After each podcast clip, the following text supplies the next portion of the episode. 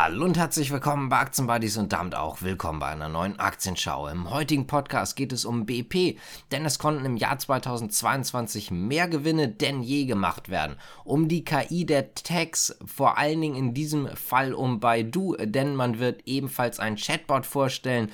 Siemens Energy, die Lage ist durch Siemens Gamesa nämlich weiterhin angespannt. Es wird auch um BYD gehen, denn man hat Interesse an einem Versicherer. Außerdem hat Warren Buffett Aktien verkauft.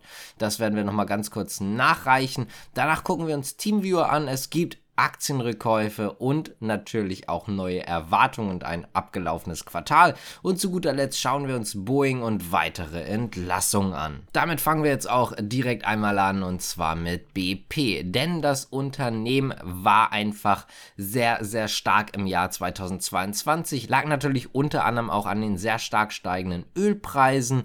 Das vierte Quartal blieb leicht unter den Erwartungen, aber nichtsdestotrotz ist das Gesamtjahr natürlich sehr stark gewesen. BP erzielte im Gesamtjahr nämlich einen Gewinn von 27,7 Milliarden US-Dollar nach 13 Milliarden im Vorjahr. Im Schlussquartal betrug der Gewinn immerhin noch 4,8 Milliarden Dollar nach 4 Milliarden im Vorjahreszeitraum. Da muss man allerdings sagen, dass unterm Strich die Analysten rund 5 Milliarden erwartet hatten.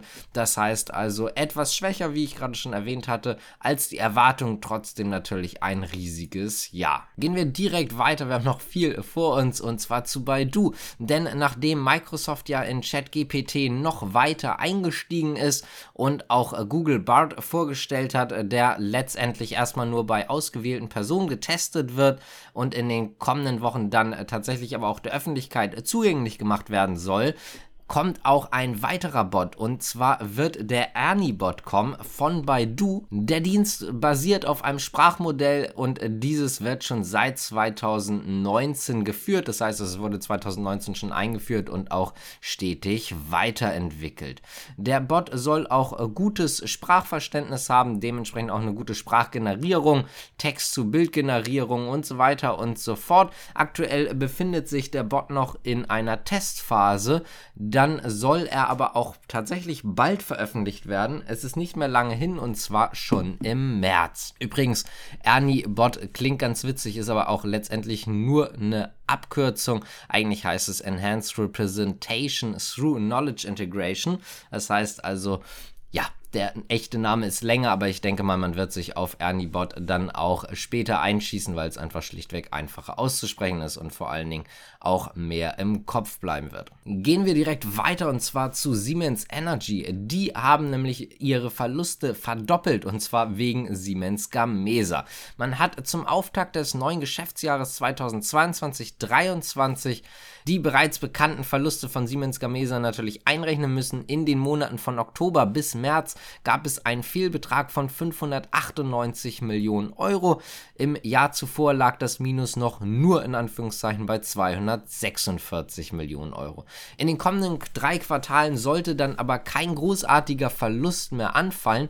Wie gerade schon gesagt, man hat jetzt fast 600 Millionen Euro Verlust gemacht im ersten Geschäftsquartal. Man hat aber anvisiert, dass man bei einem Verlust bleibt vom Vorjahresniveau und das Vorjahresniveau, also 2021, 2022, dort Lag das Minus bei 647 Millionen Euro. Das heißt also, entweder wird man jetzt nochmal vielleicht Minus machen und dann später wieder Plus oder halt, wie man das auch erwarten kann, vielleicht drei Quartale hintereinander dann nur sehr, sehr leichtes Minus. Übrigens, ab dem Jahr 2024, 2025 geht Siemens Energy wieder davon aus, dass man schwarze Zahlen schreiben wird. Im Jahr 2023, 2024 wird noch überprüft, wie die Aussichten sind. Kann natürlich auch sein, dass man dort schon langsam wieder in die schwarzen Zahlen kommt, aber wie gesagt, man geht aktuell eher von 24, 25 aus. Springen wir einfach einfach mal zu BYD. Dort gibt es zwei Nachrichten. Wir fangen ganz kurz mit was kurzem Nachgereichten an. Warren Buffett hat mal wieder weitere Aktien verkauft. Insgesamt rund 1,55 Millionen Aktien im Wert von etwas mehr als 351 Millionen Hongkong-Dollar. Dadurch ist die Beteiligung weiter gesunken und zwar auf insgesamt nur noch 12,9 Prozent. Seit August hat man damit mehr als ein Drittel der BYD-Aktien verkauft. Übrigens, es gab auch die Auslieferungszahlen.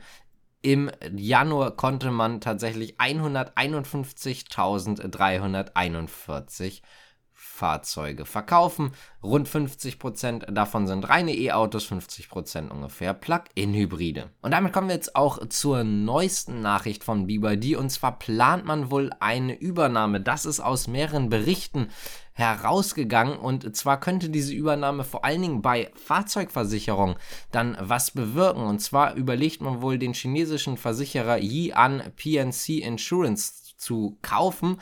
Das hat der Konzern übrigens auch bestätigt. Also es geht jetzt nicht nur darum, dass es irgendwelche Insider-Gerüchte sind, dass man da überlegt, sondern es gibt wohl wirklich schon Verhandlungen und damit möchte man gerne ins Versicherungsgeschäft für E-Autos einsteigen. Damit könnte BYD natürlich auch ein weiteres Standbein aufbauen und letztendlich ein sehr lukratives Geschäftsfeld, denn sie haben fast alles in der Hand. Es geht ja im Prinzip schon ganz vorne los. Sie stellen die Halbleiter selber her, die Akkus werden selber hergestellt und natürlich stellt man die ganzen Fahrzeuge selber her. Wenn man jetzt auch noch die Versicherung dann selber stellen könnte, hätte man im Prinzip all in one und das könnte dann doch dem einen oder anderen gefallen. Außerdem könnte man dadurch selbstverständlich auch irgendwo Kosten sparen und günstigere Angebote anbieten. Kommen wir mal wieder zurück nach Deutschland und es geht hier um die letzte Nachricht und zwar Teamviewer, denn man hat ein neues Aktienrückkaufprogramm vorgestellt. Man möchte gerne Aktien im Gesamtvolumen von bis zu 150 Millionen Euro zurückkaufen. Im Jahr 2022 hat man gerade erst ein Aktienrückkaufprogramm über 300 Millionen Euro erfolgreich abgeschlossen. Der Rückkauf wird in zwei unabhängigen Tranchen an der Börse durchgeführt und soll in innerhalb des gesamten Jahres 2023 geschehen. Die erste Tranche soll dann halt bis zu 75 Millionen Euro sein, aber höchstens 9.112.985 Aktien.